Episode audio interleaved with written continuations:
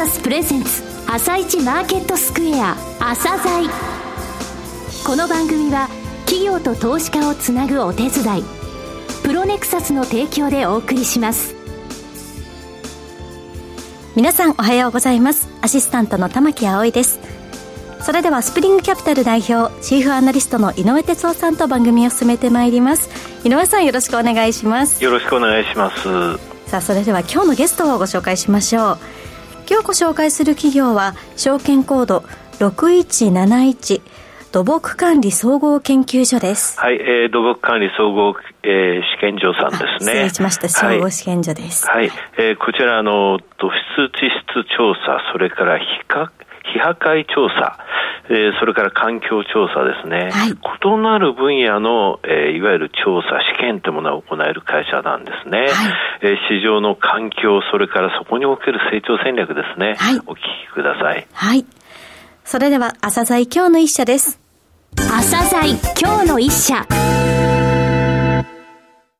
本日は証券コード6171東証プライム市場に上場されており、10月20日よりスタンダード市場へ移行される土木管理総合試験所さんをご紹介いたします。お話しいただきますのは代表取締役社長でいらっしゃいます下平裕二さんです。本日はよろしくお願いします。よろしくお願いいたします。会社の設立が1985年、2015年8月に上場された東証の業縮分、サービスの御社ですが、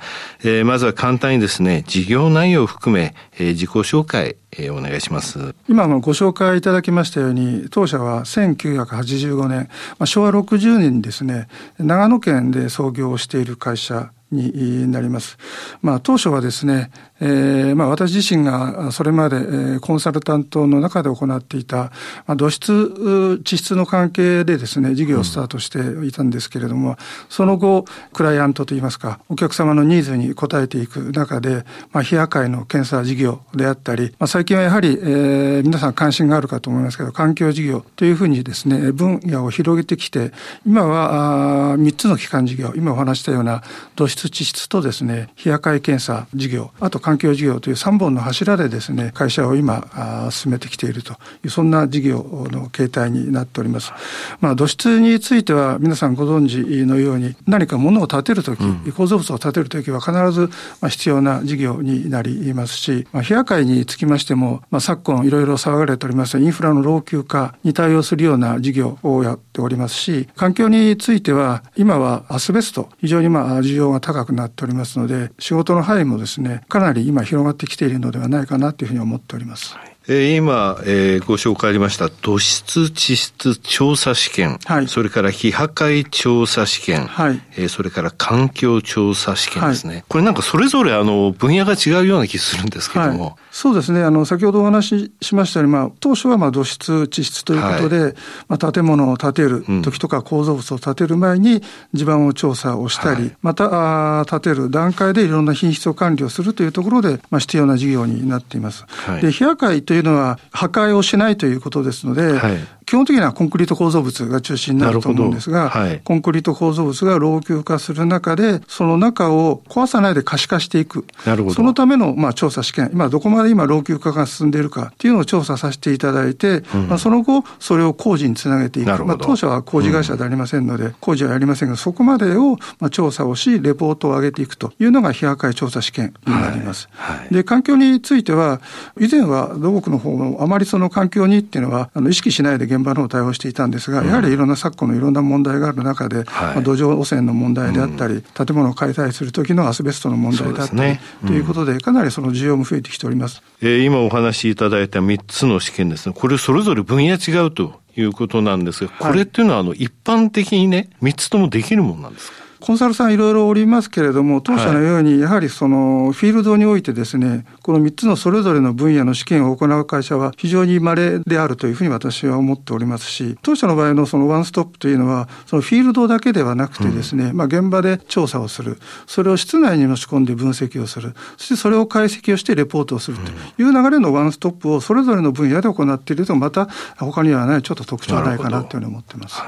これあの、土質地質調査査、非破壊調査、はい、えー、それから環境調査ですね。はい、これ、売上高の比率でいくと、大体それぞれ何パーセントぐらいですか？そうですね。やはり、あの、当初から土質、地質はスタートしておりますので、はい、まあ、比率としては大体6割近くが、はい、えー、今の土質関係になるかと思います。で、2つ目にスタートをさせた非破壊検査については、うん、まあ、30%今切っておりまして、26、7%ぐらいではないかなと思いますね。はい、残り、えー、13、4%になるかと思うんですが、まあ、こちらが、まあ、環境の調査試験ということになるかと思います。なるほど。えー、三つ事業をご説明いただきましたが、それぞれの市場環境ですね、こちらについても教えていただきたいんですが。えっ、ー、と、土質地質についてはですね、はい、まあ今までもそうなんですが、一定して安定的に継続した市場があると考えております。うん、また昨今のですね、まあ気候変動による、まあ異常気象によってですね、うん、災害が頻発をしておりますので、そういった中で復旧復興とか、はい、えー、まあ防災減災といったところで、この事業は増加傾向にあると感じております。はい、そういった中で、まあ、国土強靭化の政策として15兆円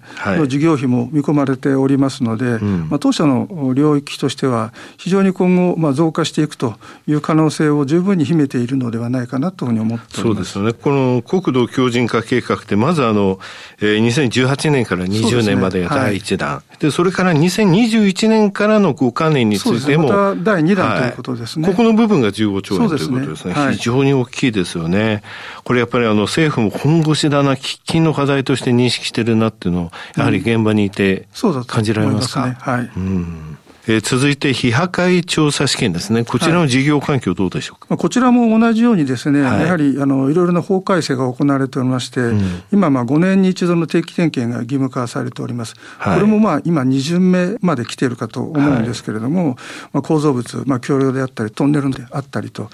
ったものがまさに、えー、まあ老朽化において調査点検を行わなければならないという対象物になってきていると、うん、また当然現在作り続けている構造物これも将来的には、まあえー、老朽化の対象になっているということになりますので、はい、まあ、さらにこのニーズはですね間違いなく拡大していき将来的にも長期間にわたるというふうに我々は見ておりますので、まあ、当社の事業として今まだ26%程度ですけど、うん、今後はこちらへの舵取りもかなり大きくなっていくのではないかなと見ております。これあの5年に一度のね、定期点検、2メートル以上の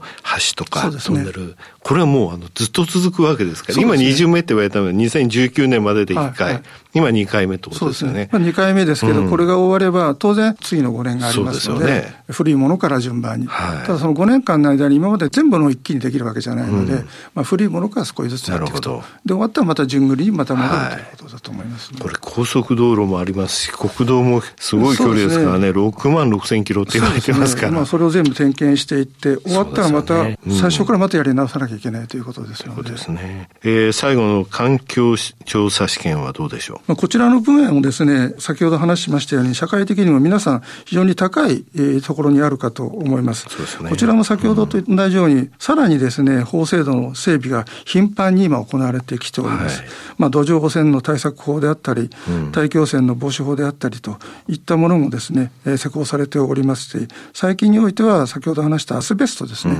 うん、えー、まあ、建て替え時のニーズが非常に高くなっておりまして、これは約10年ぐらいこれから続くであろうといった意味では、かなりこの環境調査試験においてのニーズも高くなってきていると思いますし、再エネ事業というんでしょうかね、まあ、そちらにおいての自然環境調査であったり、はい、生活環境調査といったものもこれから増えてくると思いますので、まあ、当社が取り組むべき、まあ、認識としております。日本が向き合わなくてはならない課題、ニーズにそのまま御社の事業っていうのはもう市場環境っていうのは、そのままマッチしてるっていうことなんですよね。ね。はい、さて、そうなりますとね、拠点もがどうなってるかっていうのが大切になってくると思うんですけれども、これ一箇所二箇所で、この日本のね、対応ができるわけではないですよね。今どのような拠点で？当社の中で拠点をエリア展開っていうんでしょうかね、はい、えー、してきております。現在はですね、えー、長野がまあ創業の地ではあるんですけども、うん、長野と東京とに本社体制をしております。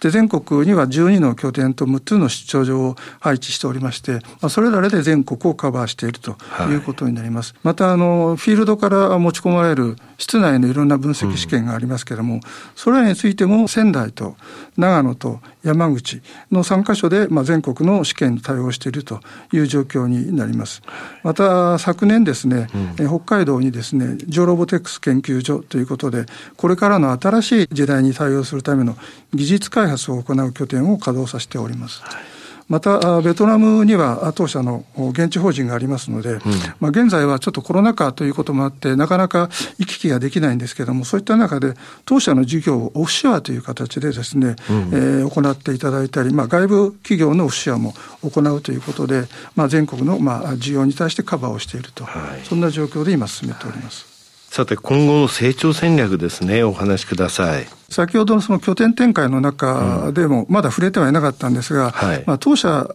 として事業を広げていくというだけでなくてですね、うん、FC の力を借りていってですね、全国を展開していこうというふうに考えております。FC? フランチャイズ FC 展開です。はい、フランチャイズですね。もうこの業界では、まあ今までこういった展開をしている企業さんはないかと思います。うん、で、一つはやはり全国に、えー、我々の仕事のニーズがまずあるということですよね。うんそういった中で、まあ、やはり少子高齢化でなかなか採用も厳しい、当社だけでないと思うんです。が、はい、そういった中で、やはり協力してくる企業さんに当社のノウハウ、ビジネスモデルをお渡しして、うん、各地域でその FC を展開をしていただいて、はい、まあ、活躍をしてもらえればと、いったことで、FC の展開を進めております。じゃあ、当社の社員はどうなるのかということですけれども、うん、当社の社員については、さらなる高みのですね、はい、えー、先ほど触れたようなジオロボテックスを使った新規事業であったり、うん、新技術の開発といったところでですね、えー、社会に貢献してもらうという形で社員の、まあ、方向性も変えていきたいというふうに考えております。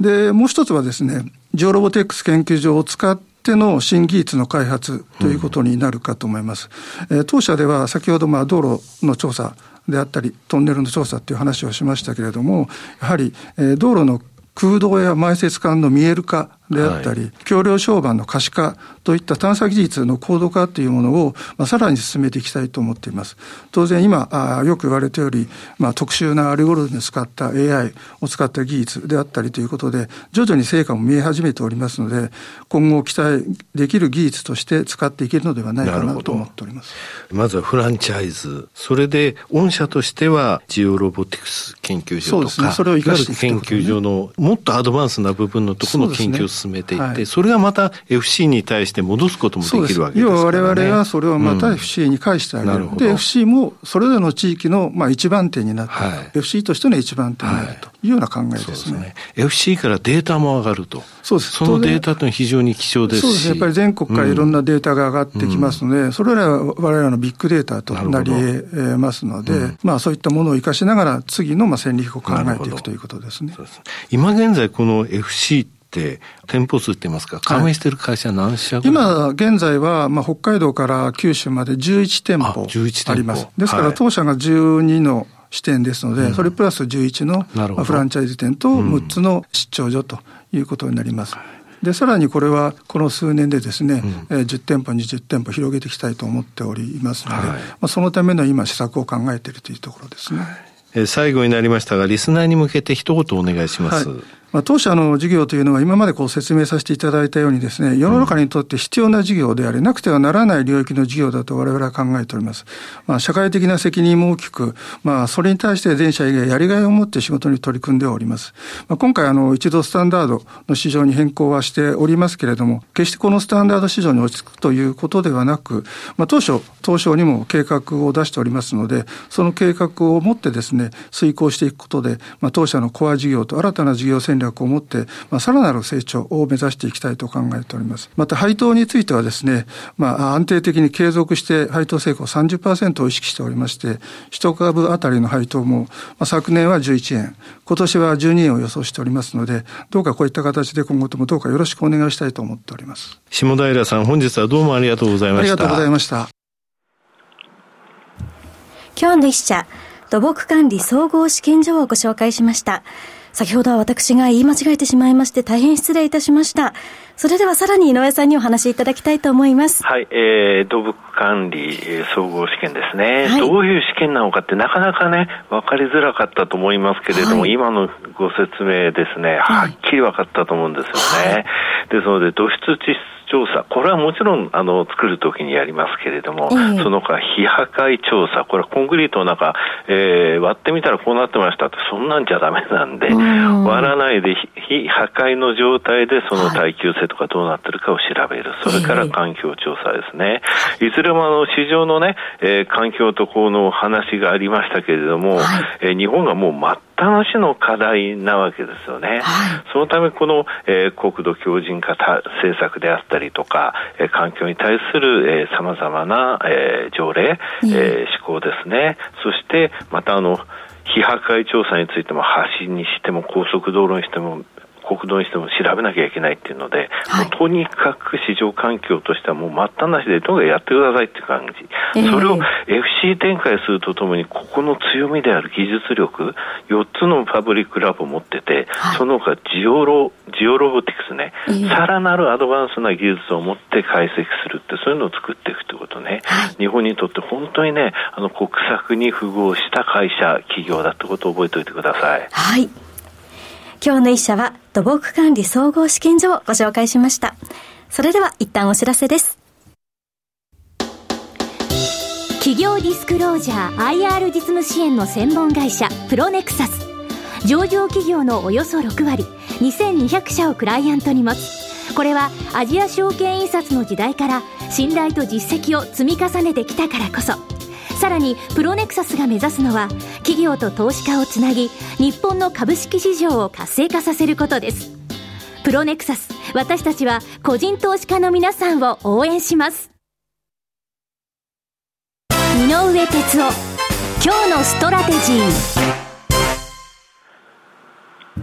それでは井上さん、後半の解説もよろしくお願いいたします。はい、えー、先週ね、あの、地政学リスクが金融市場の方に影響を与えるその導火線というのは、はい、えー、全然あの踏み消されてませんよと、そういう状態でのテクニカルのお話ですよというふうにしましたけれども、はい、いきなり驚きましたよね、ガザ地区からハマスによるイスラエルへの、えー、空爆、そして、えー、侵侵入して、人質を連れ去り、イスラエルもイスラエルでね、ガザ地区の病院、えー、今日は出てますけれども、えー、こういうニュースが飛び込んできて、かなり緊迫しました。ただアメリカってね、ちょっとあの地政学リスクとか、あとコロナの時もそうでしたけれども、うん、反応ちょっと遅いんですよね。えー、自分のところの財政の話にはすごいビビッドに反応するんですけれども、はい、ただその後それを認識した後のそのマーケットの揺れっていうものは世界的に影響を与えてしまうっていうので、ちょっと怖いなとは思っております。はい、というのは今回やっぱりイスラエルが急いでますよね。これはね、やっぱあの、あとね、日本の報道ってやっぱり1日半遅いんですよ。見てるとね、あのその前にもありましたけど、あのシリアの北部の空港にね、イスラエルがあの空爆してるんですよね、はい、これあの、ハマスの後ろ盾にあるのが、応援してるのが、えー、結果的にシリアとか、それからイランではないかというので、うん、あのシリアの空港に入れた、あの、空爆したわけですけど、これロシア怒ってますので、はいだからもうイスラエル急いでるんですが、アメリカとしても、えー、その対応のところを、えー、これから向こうに行ってというところでの病院爆破、うん、非常にナーバスです。この問題です。これ以上、あの、他の範囲に広がらないことを、うん、えー、見ている必要があると思います。本当にその通りですね。井上さん、本日もありがとうございました。それではリスナーの皆さん、また来週。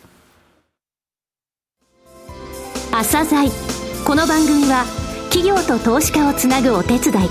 プロネクサスの提供でお送りしました。